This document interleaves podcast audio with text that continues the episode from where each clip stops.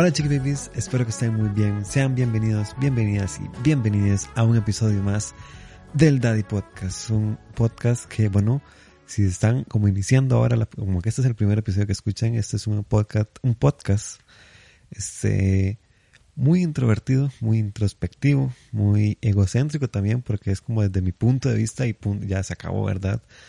Pero no, les comento, soy David Vega, comediante. Eh, muchas gracias a la gente que es fiel, que ha estado ahí poniéndose al día. Y no, los insto a compartir más el podcast, a recomendarlo si les gusta, ¿verdad? Por supuesto. Y si no les gusta también, como, ay, vean esta mierda, porque tal vez a la otra persona sí le guste, ¿eh? Entonces no sean egoístas. Eh, y no, no, este, estoy muy, muy agradecido por todo el, de cierta manera, todo el, este, apoyo que me están, que me han dado estos días y con todo lo que ha sucedido, ¿verdad? Y ya, ya estoy hasta más desinhibido. O sea, por ejemplo, ya ando en short y una camisa rosada. ¿Qué más loco que eso? Y en realidad ando esta camisa porque este, soy un genio en marketing. Este episodio se llama No todo es color de rosa. Como bien pudieron leer en el título, ¿verdad? Espero que sepan leer. Y este, el título de bueno, ya vamos a empezar. Eh, de antemano, quiero hacer una aclaración. Eh, en, esta, en este episodio en específico voy a hacer como un mix entre eh, la sección que aprendí y la de Story Time. Recordemos, Story Time, yo les cuento una historia, ¿verdad? Algo que quiera comentarles que haya pasado en mi vida o en la semana con la noticia, no sé, me estoy casi desmontando el hombro como pueden ver. Y este y que la sección que aprendí es sobre este pues un dato curioso, algo que, quiera compartirles que haya aprendido durante la semana o en que ya sepa en mi vida, ¿verdad? Y las quiero ligar porque, eh, sobre todo por la expresión, esta expresión de no todo es color de rosa. Entonces, le voy a explicar, les voy a explicar qué, qué encontré de esta expresión y de paso les cuento pues eh, mi historia. Entonces vamos con la primera sección de este podcast que se llama Storytime.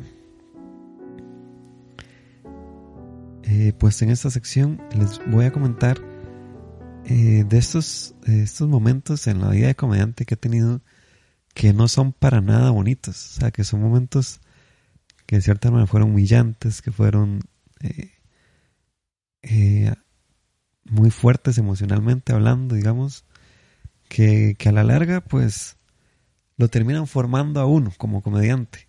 Y también quisiera como dedicarle este podcast a los comediantes nuevos o a los, bueno, a los y las comediantes nuevos que, o entusiastas del humor, porque a veces, y en general a todo, cualquier tipo de artista, porque a veces queremos que todo sea ya, como ya, ¿verdad? Como que suceda ya, yo quiero llegar a Netflix, ¿verdad? Y ser ya lo mejor en un periodo de tiempo muy corto y a veces la vida no es así, a veces la vida es muy injusta. Y este, la, de pues, de lo que uno aprende a lo largo esta apenas tengo 25 años, pero lo que he aprendido es que eh, la vida sí es injusta y no hay nada que podamos hacer. Solo tratar de ser un poco justos con los que nos rodean, ¿verdad? Y la primera historia que quiero contar, que no fue para nada bonita, eh, fue una de las primeras veces que me fue mal en un show. Curiosamente, como dato anecdótico, ese día conocí a Raúl Cabrera. Sí, y a Raúl Cabrera nada más. Fue en, Lobo, en el extinto Lobo Estepario. Y digo extinto porque lo cerraron. Efectos del coronavirus. El coronavirus eh, hizo que el Lobo Estepario estuviera en bancarrota ya. Triste esa noticia. Este, pues bueno, el asunto fue que era un show de novatos. Estaba Javier, eh, no, era, no era Javier, no, no, era Pablo Pérez, estaba, era un show de Pablo Pérez y sus mostacillas. Era, el show era básicamente Pérez, eh, pues dando eh, oportunidad a los comediantes nuevos que se presentaran. Como dato curioso, ahora que lo pienso, Pérez creo que es como el, el comediante que más oportunidad le da a los nuevos, ¿verdad? Por supuesto ahora Daniel Ugalde con sus open mic, pero Pérez siempre estaba ahí como dándole apoyo a los nuevos, entonces igual hago este pequeño anuncio, esta promoción de que metas en el Comedy Lab si quieren ser comediantes, es ya recomendadísimo, siempre lo va a hacer. Bueno, el punto es que ya era un show con, ¿verdad? Comediantes nuevos. eh, yo estaba muy nervioso, eran mis primeros shows. Este, llegó Chavalazo, Jorge Chavalazo López y Raúl Cabrera a presentarse también. Eh, y bueno, en mi caso, ¿verdad?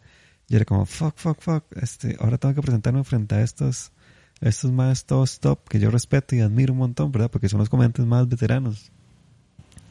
Este, eh, me acuerdo que estábamos vacilando, eh, que Chavalazo me ponía el sombrero de él, ¿verdad? Y no sé por qué el lobo estepario tenía la peor música para un show de comedia. Tenía como salsa. O algo, ponía como salsa. O si no, una balada súper triste ya de, de, de, señora divorciada, ¿verdad? Ese tipo de música. Y estábamos vacilando ahí con Raúl. Y eh, ya, bueno. Yo llego, me presento. Y por supuesto, me, da malísimo. Me fue muy, muy, muy mal. Y este nivel de mal de que la gente no se reía y yo solo dije como una mala palabra, pero ojo lo, cómo lo marca eso a uno. Dije solo una mala palabra, no sé, digamos que dije, eh, no sé, carepicha, no sé, que, dije esa mala palabra. Y así, pero clarísimo, era tanto el silencio, o sea, que la gente no se reía, que yo escuché clarísimo a alguien del público decir, qué boca la de ese mae. Y yo como, como yo soy una persona que en realidad no suele decir muchas malas palabras, pues eso me impactó y me impactó de una mala manera en el sentido de, fuck, you ya soy un, eh, comediante mal hablado, ¿verdad? Que, que, que vengo aquí a, estropear, ¿verdad? Cómo la gente viene a disfrutarlo aquí y no. O sea, me sentí muy, muy incómodo y ese show, pues, you ya me fui, eh, ¿verdad? Pues, bajé el escenario, súper deprimido.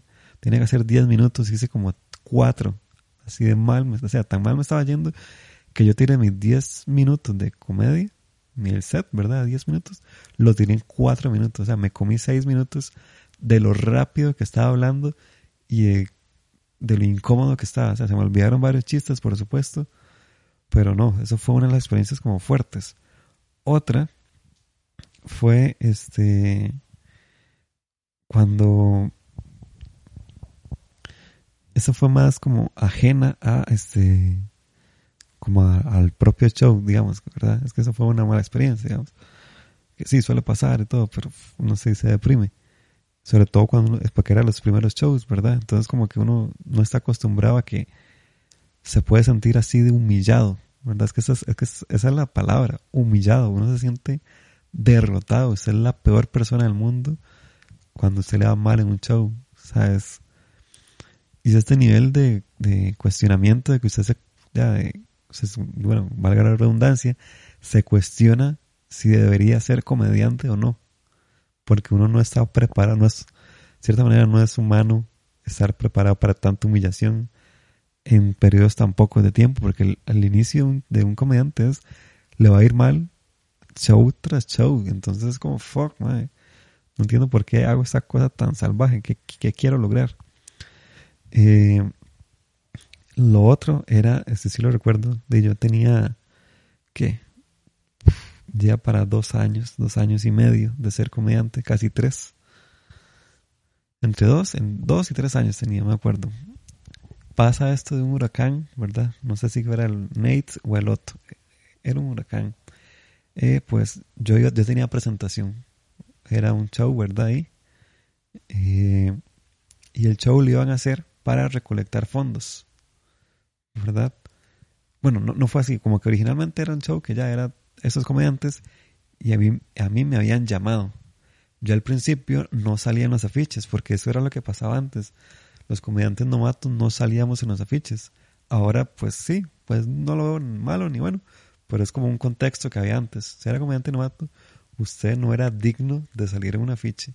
O sea, la primera vez que yo salí en un afiche fue dos años no, fue tres años después de ser comediante.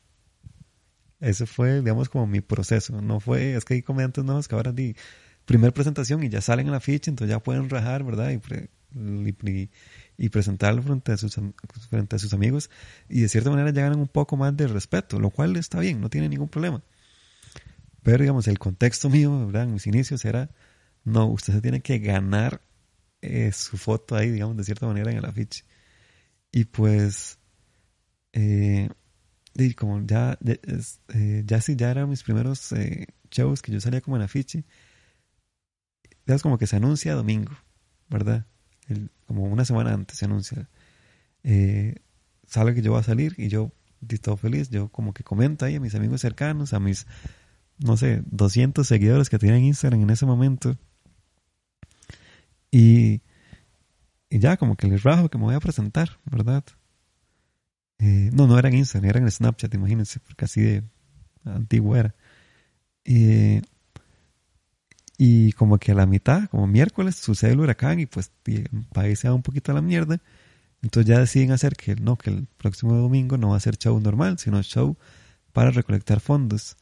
Y lo que hicieron fue básicamente, eh, pues, sacarme de la ficha, así sin asco. No hubo explicación, no hubo nada, no fue como, no, nadie, simplemente ya no llega. Y eso fue lo que me tocó intuir, ¿verdad? Porque no fue que me lo comunicaron. Este, y no cuento esta historia de cierta manera con resentimiento, porque no, ya realmente ya esa cosa ya pasó, no, no voy a andar ahí cargando cóleras del pasado, ¿verdad? Sino nada más lo cuento como, como anécdota que pasó. Y ya X, ya no, no, para mí me da igual ya. Pero este, a lo que voy, en su momento, ese preciso momento fue como, di fuck, ma, qué feo. Yo ya le había dicho a la gente que yo me iba a presentar, ahora ya no. Y di qué le digo a mis, a mis, a las personas que me iban a ir a ver. Si es que alguien me iba a ir a ver, ¿verdad? ¿Qué les digo? Que, pues, di que ya no. Y que no tengo explicación para ya no presentarme. Eso fue una de las cosas como que más me jodieron, tal vez anímicamente. Porque, y recuerdo que se hablé con una amiga ahí que ya sí notó que me sacaron y ella me preguntó por qué ella no estaba. Y yo le dije, pues no sé.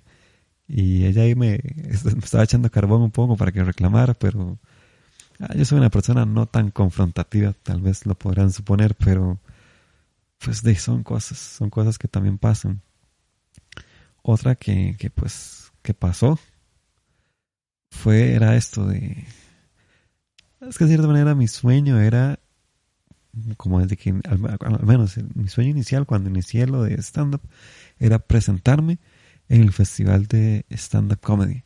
Esto porque eh, con el primer evento masivo que yo fui, como, ya como no tenía ni tres meses de estudiar comedias y me tocó ya ir a, como staff para el festival y ya veis como, fuck, man, Aquí se está presentando Sofía Niño de Rivera, por ejemplo, frente a 600 personas en el cine Magali y está reventando. Yo quiero ser eso. O sea, yo quiero ser simplemente el mae que se sube ahí. O sea, Pablo Molinari era un, bueno, es un comediante argentino bastante bueno que en su momento tenía una página que se llama Stand Up Time. En esta página, bueno, explicaba así artículos sobre consejos para ser comediante. Yo lo leía, entonces yo estaba ahí como todo fan, ¿verdad? Y yo le decía a él como, hey, yo quiero ser comediante, ¿verdad? Yo quiero presentarme un día aquí. Y él me dijo, la próxima vez que yo venga, usted va a estar ahí. Y yo, ah, ¿verdad?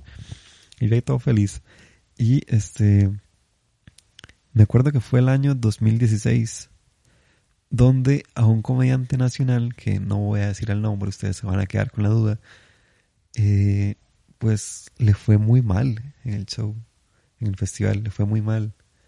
Y empezaron como a hacer los rumores de por qué no llamaron a Adir si Adir ya estaba como, como en el nivel, ¿verdad? decían ellos.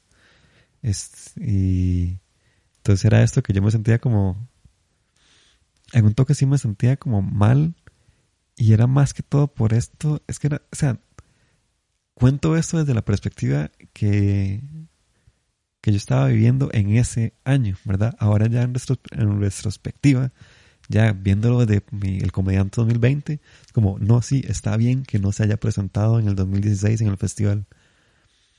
Pero en ese 2016, cuando los comediantes empezaron a decir como, sí, Dair debería estar presentándose aquí, no este comediante que hace estas cosas. Y este, pues yo me sentía como, mira, sí, ya tengo la validación de todos los comediantes, pero aún no soy digno de presentarme en un festival. Y yo me preguntaba como, ¿por qué no soy digno? O sea, si todos los comediantes les agrado, tengo una validación técnica, no, solo porque son compas, no, no, sino porque ellos genuinamente creen en mi material. Y pues, di, eh, una sensación un poco como, eh, güey, aún no soy suficiente. Y esa sensación la tuve como por año y medio, que fue acá hasta el 2017 que me llamaron, ¿verdad? Fuera esto de que yo me iba a presentar sin ganas realmente, porque es como, ¿a quién, de a quién quiere impresionar realmente? Si de cierta manera eh, la gente se está riendo, los comediantes me apoyan, pero no puedo cumplir mis sueños de que sirve ser comediante si la vida no es como, la vida no es color de rosa, ¿verdad? Eh, sí, fue, fue unos momentos muy, muy oscuros de cierta manera en mi, etapa de comediante, muy duros porque ese bajonazo de energía, de, motivación, pues se notaba, se notaba en escena y me empezaba a ir mal en los shows. Y, cuando uno le va mal ya lo empiezan a llamar menos. Y con menos presentaciones hay menos oportunidad de que uno eh, pueda tener una revancha y que le vaya bien y después ya subir su autoestima, ¿no? no eh, era, un, era un hueco ahí que me costó salir, ¿verdad? Si estuve un año ahí como, como, como una cuesta, ¿verdad? Muy grande. Y recuerdo un show en esa época que sí, sí me marcó mucho y ahora lo cuento ya como historia graciosa, pero en su momento fue una de las varas más depresivas que viví como comediante, que fue un show en, Mundo Loco. Eh, pues ya pues, eran 10 minutos, me tocó abrir el show. 10 minutos de silencio. Y yo era demasiado emocionado porque iba a probar chistes, porque yo sabía que lo que, de, lo que, que lo que yo iba a probar, pues ya estaba como de cierta manera probado y que yo ya había verificado 100% de que este chiste hacía reír. Y de a veces simplemente no, ese día no le tocaba hacer reír a usted. Y ese día, pues no, es efectivamente ese día no me tocaba hacer reír a mí. Eh, yo me bajé del escenario, claramente afectado. O sea, simplemente me quedaba como súper serio y ahuevadísimo. Los comediantes no tenían nada más que decir. Ellos sabían que eh, me había ido mal. Entonces nada más como eso, saludaban y punto. No, no hacían ni siquiera comentarios. Porque y como los comediantes también ya entendemos que es que a uno le vaya mal. ¿Verdad? Y, y uno trata de no meterse en ese momento. Porque uno está demasiado vulnerable cuando le va mal luego un show. Entonces los comediantes pues no trataban de meternos ahí como porque sabemos que la hablada, ay no, madre, tranquilo, no pasa nada, eso no nos sirve. Eso no nos sirve ya. Eh, ese callo que uno se forma después de tener varios shows malos es durante mucho tiempo. O sea, no es como que, ah, tres shows malos y ya a aguantar, no. Eso es, pues, tal vez ya al cuarto año usted ya aguanta un toquecito más esos, esos golpes, ¿verdad? Pero sí, me fue mal. Yo inventé una excusa súper pura mierda de que me tenía que ir porque tenía que ir. Bueno, siempre, esta es, la mejor excusa si usted es estudiante y comediante. Ya me tengo que ir porque mañana tengo examen. Eh, no tenía examen yo, nada más dije esa excusa porque era la, la excusa más bonita para decir luego un show de mierda. Eh, pero yo no me fui al bar, yo me fui como a las afueras de Mundo Loco. Hay dos partes, estaba como la parte donde sale el escenario y después como, digamos, este no sé cómo es, terraza, creo que se llama, no sé, como la parte de afuera. Yo estaba ahí solo, pedí eh, un smoothie de fresa, así de pura mierda, digamos, porque yo no sé pedir tragos y no sabía nada. Y yo, ay, quiero pedir algo como que me golpee fuertemente, ¿verdad? No sabía nada y pedí un smoothie. Después me di cuenta de lo pura mierda, del, del trago pura mierda que pedí, ¿verdad? Pero sí, ya estaba ahí. Este, me tomé el smoothie de fresa, ¿verdad? Todo, todo macho. Y este, pues dime, estaba, estaba estaba ahí todo deprimido, ¿verdad? Me tomo eso, lo pago. Me acuerdo que costaba 2.250. Así, así de todos esos detalles me acuerdo porque así de tanto me marcó en la vida. Costaba 2.250, yo le pagué a la muchacha 2.300 y no me trajo vuelta. Y yo como, ok, ¿qué es esta mierda de vida? Eh, no, me puedo, no me pueden devolver los 50 con del vuelto. Y pues yo me fui también un poco molesto ya porque estaba súper irritado. Y era tanto que ese día no me fui en Uber para la casa, me fui caminando ahí como las 10 de la noche desde San Pedro hasta Guadalupe. Me fui caminando así muy yolo por la vida, cuestionando mi existencia, con el cuadernito, ¿verdad? Con, con los chistes que yo tenía y reflexionando si debería ser comediante o no, porque ya eran varios, eh, ya era un periodo de, tiempo muy largo en el que no me estaba yendo bien. Y, y como decirlo, de cierta manera ya uno eh, no tenía como este apoyo, ¿verdad? Eh, o sea, sí tenía el apoyo de los amigos y todo, y el cual uno sí agradece, pero eh, yo creo que yo creo que tengo muy marcado, muy fuerte. Es como un síndrome del impostor. Este, ahí hago un pequeño anuncio. En el episodio 25 de Personas Ajenas, el otro podcast que tengo junto a Mario, comentamos de qué es el síndrome del impostor y cómo uno lo vive. ¿verdad? Yo les comento un poco más ampliamente qué es eso y ya para, para que lo vayan a escuchar. Luego de este episodio, ¿verdad? Personas ajenas patrocina el Daddy Podcast. Pero bueno, este. Y es eso, de, de, que a veces uno como que se siente muy solo en esta carrera de comediante y cree que las personas que están al lado apoyándolo, entiéndase amigos, eh, conocidos, eh, gente también, porque no crean, el apoyo que ustedes me dan, yo sé que a, muchos de ustedes no los conozco, pero ese mensajito de, madre, ¿cómo me reí con eso? Madre, ese video que estaba viendo aquel día, estuvo buenísimo. Ese tipo de mensajes como, ustedes lo ven así como, ay, eso fue un comentario X. Pero uno está, uno está como, a veces hay momentos que uno está tan bajoneado que ese mensaje como, ah, madre, qué bueno, me reí. Es como, fuck, madre, esa es la única validación que ocupaba para que mi día sea el mejor de mi día ahora. Así de, así de, el mejor de mi día, dije, ok, el mejor de mi vida. Este, así de, de, a veces de suavecitos uno, que cada un mensaje y ya hace, ese mensaje hace todo. Entonces, yo en esa caminata ahí depresiva que hacia mi casa, pues me sentía súper solo. Era ese momento bajo, ya, de que sí estuve a punto de retirarme de la comedia y de no seguir, ya, de dejarla ahí la, toalla, y tirarla ahí. Y no, o sea, pasó dos, tres, cuatro meses tal vez, en el que solo me presenté una, dos veces si acaso, porque ya no tenía ganas, ya no tenía, ya no me salía como, pues, digamos, el, pongámosle el gusanito de hacer chistes, ya no tenía ese interés, ya solo quería como, voy a ser estudiante, voy a tener una vida normal de estudiante, voy a graduarme, tener un trabajo normal de esto, porque de cierta manera ya era, era un momento muy, muy bajo de que solo ya, ya me quería rendir. Eh, no sé por qué, porque claramente este, no me rendí porque estaban escuchando un podcast, ¿verdad? Eh, de... y, o sea, sinceramente no sé por qué no me rendí. Pero algo me decía que tenía que seguir. No sabía qué era. Pero, sí, por dicha, ¿verdad? Seguí y curiosamente después de ese momento tan bajo, fue donde me empezó a ir mejor.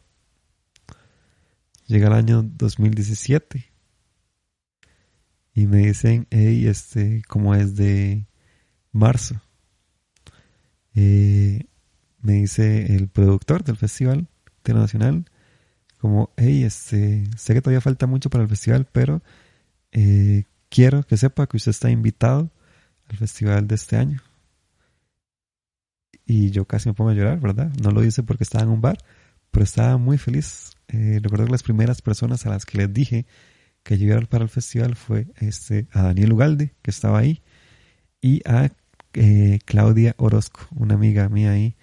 Este, pues como que ya me lo dicen y después yo vuelvo y me, ellos me ven la cara de que yo estoy casi ahí como el chiquito cuando abre el regalo de Navidad y los vuelvo a ver a ellos y les cuento y eh, Claudia me da un abrazo, Daniel me da también un abrazo y todo fue un momento muy, muy cursi y emotivo y yo llegué a la casa y no, fue como un momento muy bonito porque era como, fuck, ya lo voy a lograr. Después ya llega el año, ¿verdad? Bueno, el momento, ya estábamos en el año, eh, llega el momento de la presentación, el festival, eh, todo genial. Y desde ahí ya solo cosas buenas han pasado porque eso, el festival, después viene eh, 2018, me vuelven a invitar empiezo a tener proyectos ahí más interesantes como un, un programilla de televisión que no duró mucho, pero tenía un programa de televisión. Suena, suena muy cool, suena más cool de lo que lo estoy diciendo. Entiendes que era un canal de YouTube que no estaba en YouTube. Eso era lo que estaba sucediendo. Este, por si alguno tenía este cable que salía en Colby TV, era el Comedy Hub. Este, pues yo creo que ya murió ese canal, ¿verdad? Yo claramente ya no estoy ahí. Pero no, no, o sea, empezaron a hacer cosas buenas, por ejemplo, ese proyecto.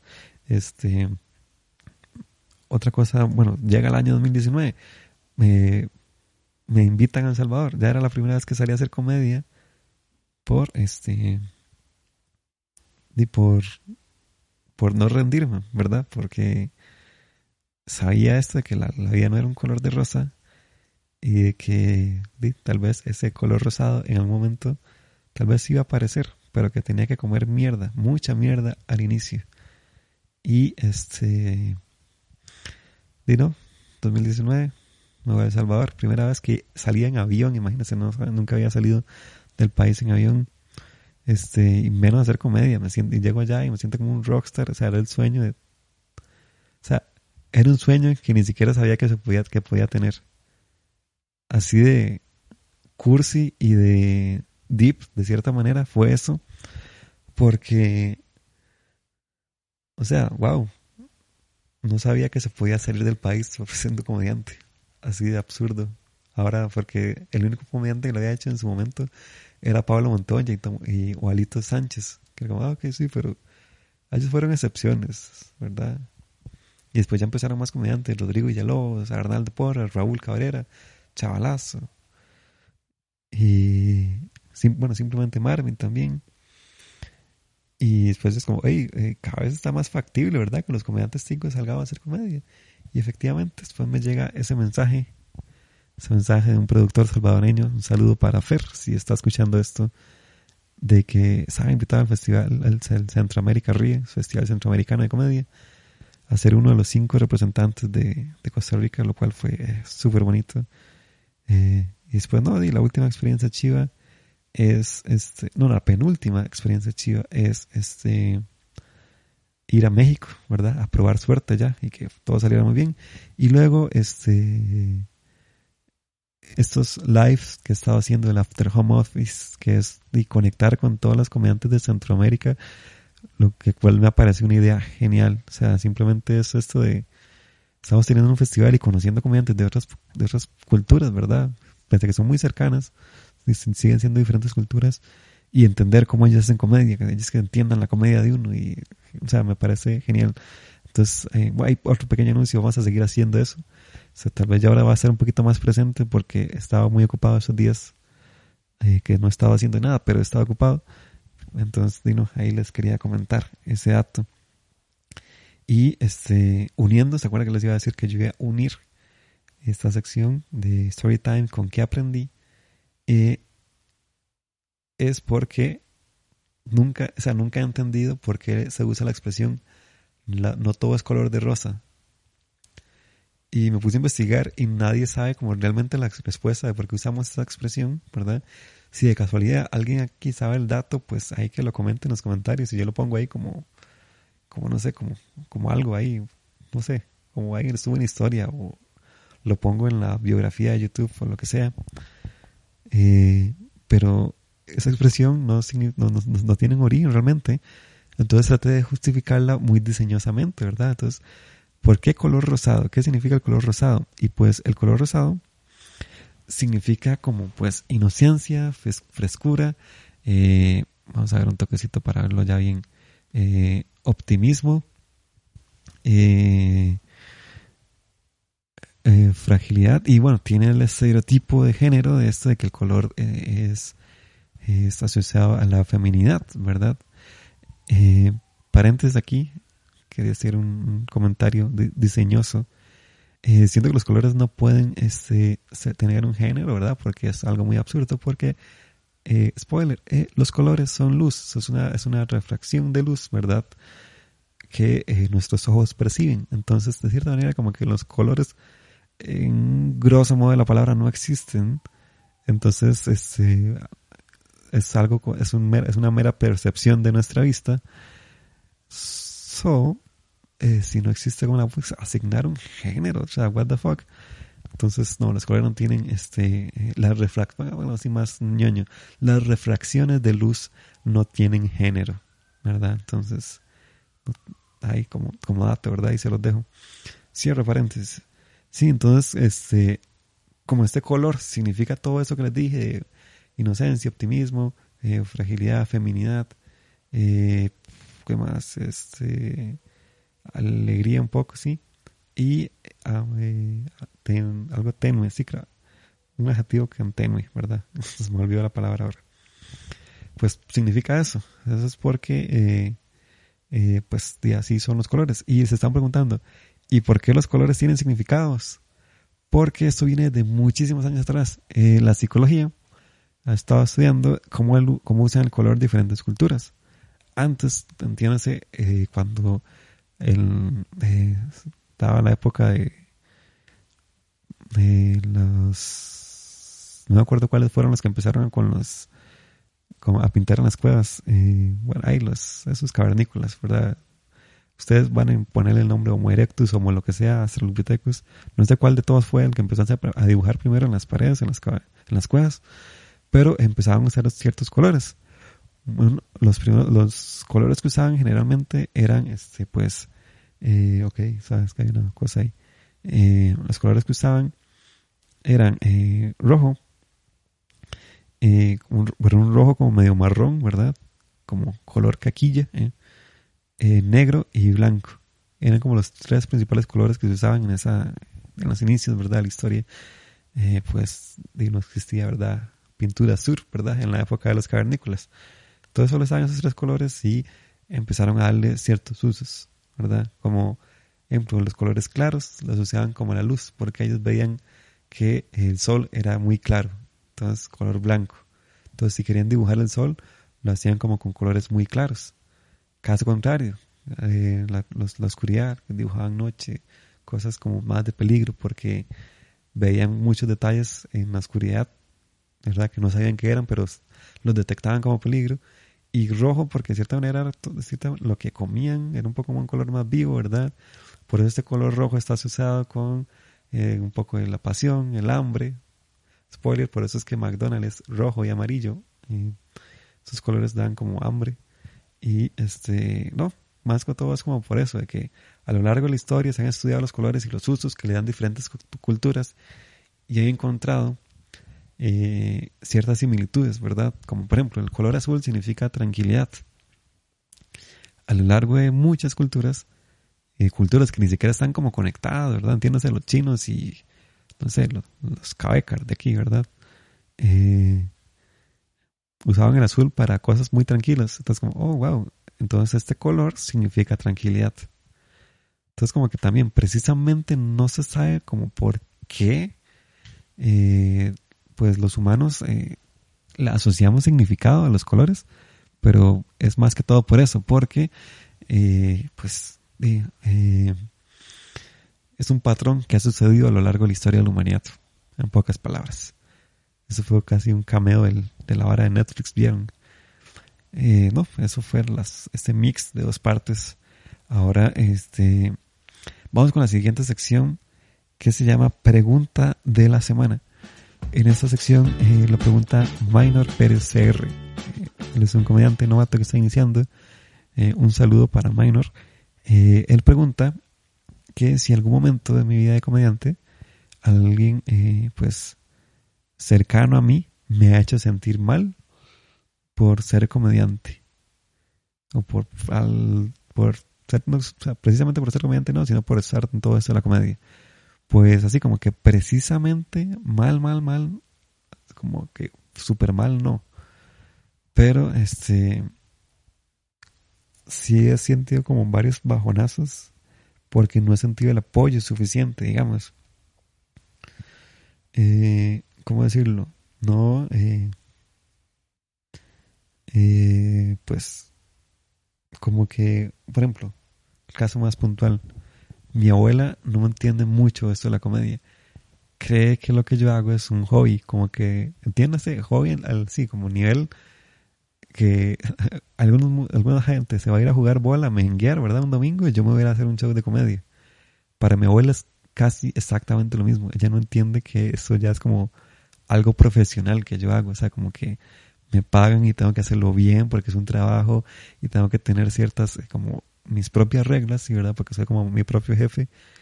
Hashtag Forex. Eh, eh, pues sí, tengo estas propias reglas, ¿verdad? Tengo que cumplir. A veces mi abuela no entiende eso. Y eh, pues yo la entiendo a ella. Yo entiendo que ella no entienda.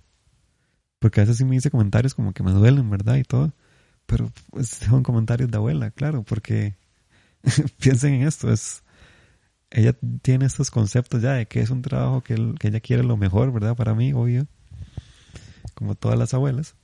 Eh, y que llegue su nieto, ¿verdad? Diga, ay, yo quiero ser comediante. Es como el trabajo más mierda que existe, ¿verdad? Y que se lo quiera decir como, a ella fijo, lo único que le pasa por la cabeza es como mi nieto se va a morir de hambre. ¿Cómo se le ocurre ser comediante?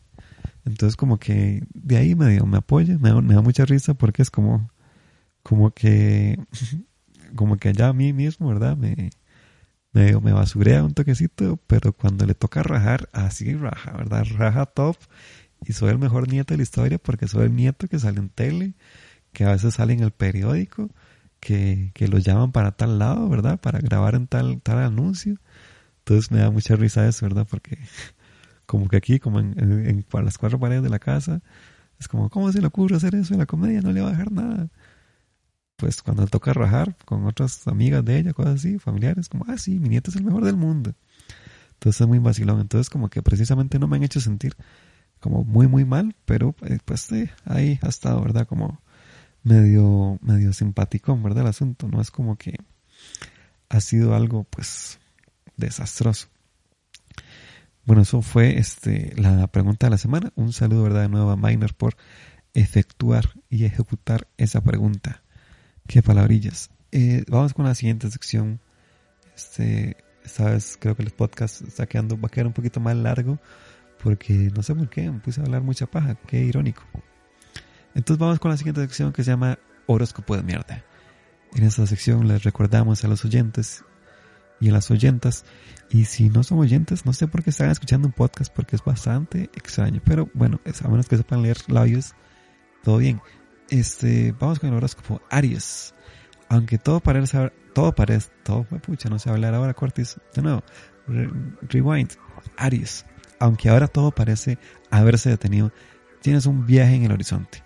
Dentro de un tiempo puedes tener la oportunidad de visitar un país exótico y en ese país pues te van a matar porque te vas a meter a una cultura que nunca ha tenido contacto con la humanidad, entonces no van a entender qué estás haciendo, que, por qué usar ropa, entonces te van a matar por raro, básicamente. Este Tauro, estarás asombrado esta semana por lo fácil que te resulta ahora realizar trabajos que hasta hace poco pues te suponían gran esfuerzo. Por ejemplo, eh, ya no vas a estar extraño. Recordemos que tal vez la semana pasada estuviste bastante pegadilla, ¿verdad? Que no te salían tus tus cerotitos, ¿verdad? Entonces, este, esta semana ya no te va a costar tanto trabajo porque vas a cagar por este, la uretra, ¿verdad? Que todos tenemos. Eh, Géminis, Géminis, se avecinan nuevos y buenos cambios de todo tipo en tu vida. Todavía, aunque todavía toca esperar un toque. Ese ratito que tienes que esperar son dos pandemias más. Y recordemos que las pandemias suceden cada 100 años, básicamente. Entonces, pues eh, ahí te toca esperar para que tu vida este, empiece a tener sentido. Cáncer, cáncer, vos sos una persona muy atractiva y estilosa. Y pues sos de esas personas que hacen mirar a donde quieras. O sea, llamas la atención solo por el simple hecho de ser cáncer. Pero pues no te estás dando cuenta de que en realidad estás llamando la atención porque oles muy feo. O sea, oles feo, oles como, como caquilla vieja atrás de eso. Ni siquiera es caca nueva, no es caca vieja ya. Y no, o sea, eso solo refleja lo mierda de persona que sos. Eh, Leo, pues Leo, a pesar de la buena marcha de tus asuntos, estás, sos una persona que es un poquitito, así un, pelín nerviosa, ¿verdad? Un poquito inquieta, pero este, al margen de los nervios y debido a que esto pues afecta a la situación general que pues vivís con tus eh, seres queridos, eh, esto pues va a llegarte como, ¿cómo decirlo? Es una cuestión puramente emocional que vas a tener que trabajar, ¿verdad? Porque es que, ¿cómo, cómo decirlo? Bonito. No, no lo quiero decir bonito, no lo quiero decir horrible. Pues sos una, eh, sos un, un carapicha, sos una persona muy carapicha y eh, no sé qué quieres hacer con tu vida. Porque, ay, si son Leo, soy el jugar ahí de que Leo, León, ¿verdad? No, o sea, no, por favor, o sea, da, da lástima esas actitudes, ¿verdad? Eh, no sé, me das asco, ni siquiera quiero decirte cosas de lo, del montón de asco que me provocas. Virgo, Virgo, Virgo, Virgo, dije, ok, este, Virgo, este, no creas que por tener en esta casa los asuntos del corazón han quedado aparcados. Las energías siguen funcionando y, bueno, vos has entrado en una etapa idónea para encontrar pareja. Pero esa pareja, pues, va a ser un familiar porque no vas a poder salir y va a una relación incestuosa, súper incómoda, súper asquerosa, ¿verdad? Súper eh, rechazada socialmente pues eh, eso está muy mal. Y pues vos sos de ese tipo de persona que sos como medio asquerosilla. Y pues si lo tuyo es el incesto, pues ah, no voy a decir que esto todo está bien, porque no, no está bien. Libra, pues has realizado esfuerzos para recuperar la buena forma física y pues lo estás disfrutando bien. Ahora, pues sí, estás en la cuarentena, estás haciendo ejercicio, pero este, esto te va a provocar una hernia. Esta hernia no te va, no te va eh, pues ayudar para que sigas haciendo ejercicio y sigas manteniendo este buen cuerpo que tienes hasta ahora, sino que vas a ponerte muy insatisfecho con tu cuerpo, ¿verdad? No te vas a sentir para nada cómodo y te va a entrar una depresión y pues tal vez te mueras. Escorpio, el sol influye en, influye en estos días en tu signo y te confiere un poder especial. Ese poder es nada más y nada menos que oler caca todo el día. Eso va a ser tu poder. No sé de qué te va a servir, pero eso es lo que va a pasar para vos, Scorpio. Sagitario, vas a recibir toda la ayuda que estabas reclamando y a la que todos a tu alrededor parecían hacer oídos sordos. Eh, como, como, como dato, eh, también paréntesis, este, los oídos no pueden ser sordos porque no son un este, algo independiente de tu cuerpo. Vos, pues, vos serías sordo o sorda, ¿verdad? Pero los oídos no, porque no son ajenos. Cierro paréntesis, este, no sé por qué redacté eso. Pero bueno, en fin, este, por fin se han dado cuenta del gran peso que llevas a tus espaldas. Y eso es porque este, ese peso es más que todo estrés. Es más que todo este, angustias por no poder ser eh, la persona que querés lograr ser. Y ese, peso también significa malas relaciones, malas decisiones financieras, malas decisiones sexuales. Y pues lo vas a seguir recibiendo, vas a seguir ese peso, va a estar ahí, va a aumentar un poquito más. No te va a ir bien en la vida. Capricornio, pues te gusta jugar al gato y al ratón. Y eso es porque sos así, de rarito o rarita. Pero prolongar ese, ese juego puede eh, volverse en tu cuenta. Si algo te interesa, lucha por ello. Y si no estás tan segura, pues es por algo, ¿no? O sea, va a pasar cosas muy malas esta semana y este es porque típico Capri, ¿no? Típico Capri, esas personas que siempre le van mal en la vida y vos no sos la excepción, Capri. Acuario, Acuario me encanta ese signo, ¿verdad? Recordemos que yo soy Acuario, pues eh, Acuario te entra de repente una etapa febril y muy deseosa porque vas a empezar a trabajar en algo que ya es pensando ya mucho tiempo. O sea, tu chiquitiquis te va a dar pelota y vas a empezar una relación a distancia en cuarentena, lo cual va a ser súper bonito. Y vas a experimentar nuevas formas de coger virtualmente y va a ser una belleza todo.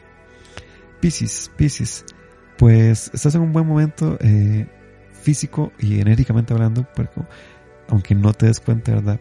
Pero ya has conseguido variar tus hábitos.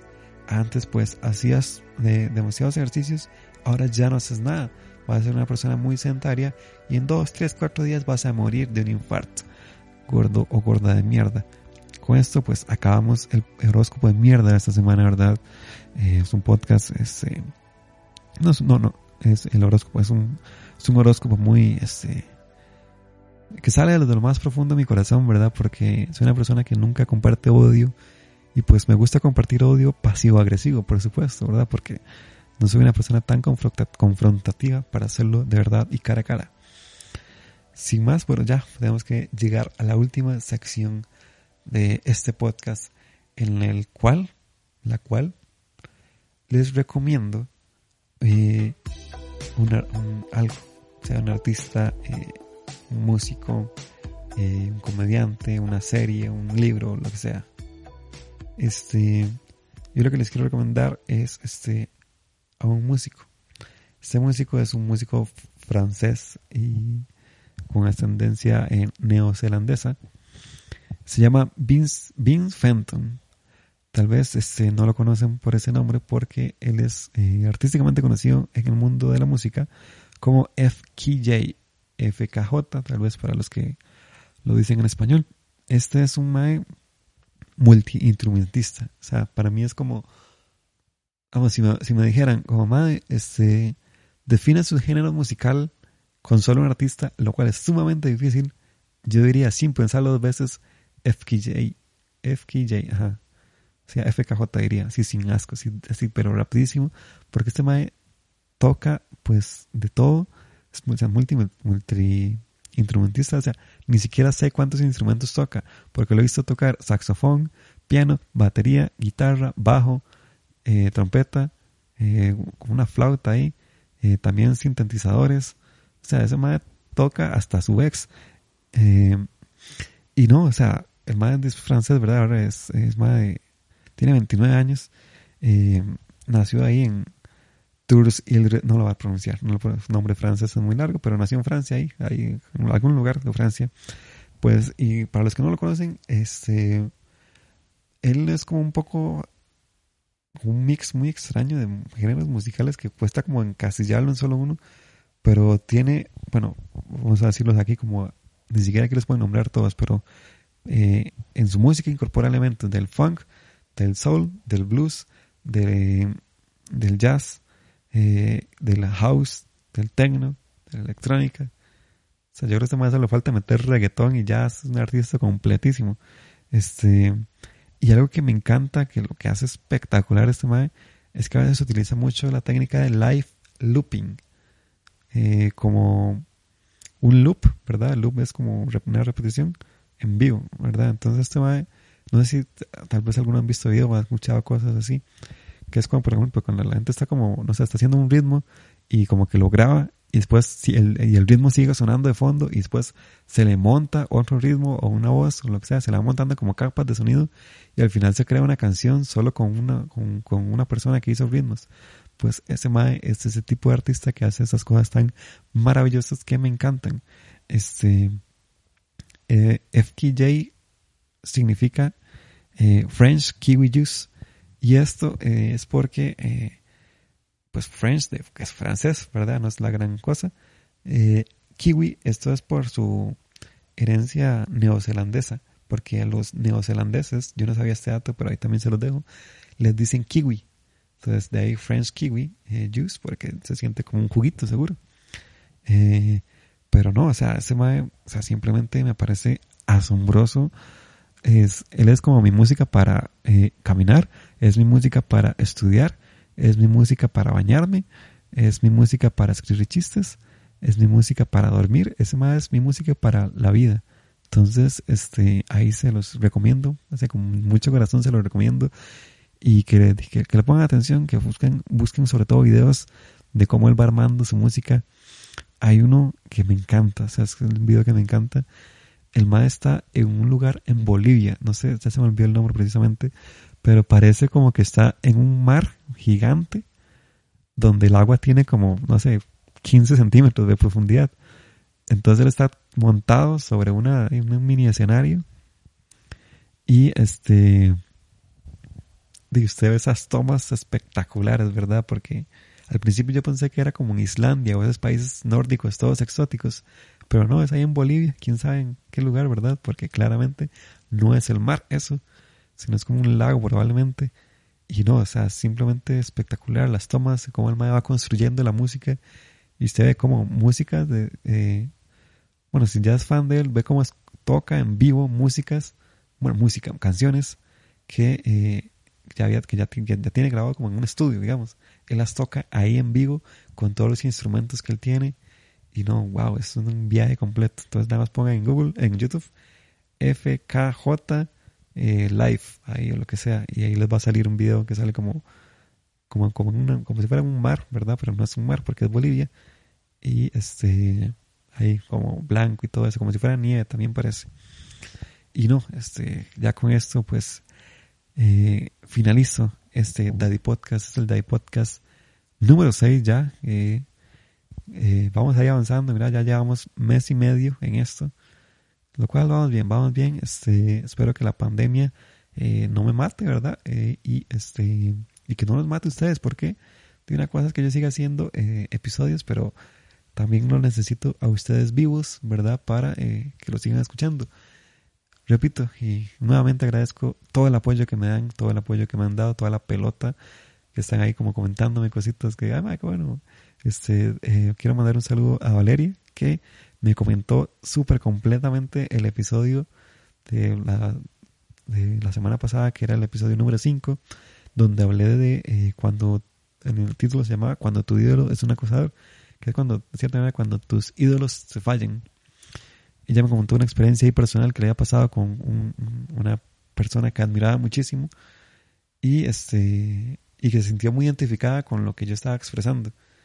Y no, este, esas cosas me parecen muy bonitas, me parece eh, bello que se arme conversación luego de, la hablada de paja que yo me he hecho aquí en estos podcasts. Y no, o sea, muchas gracias por su sintonía, muchas gracias por sus oídos funcionales que me, que, me permiten eh, poder eh, transmitirles mis ideas. Y no, muchas gracias por el apoyo, ahí me recomiendan más si pueden. Eh, muchísimas gracias, hasta luego.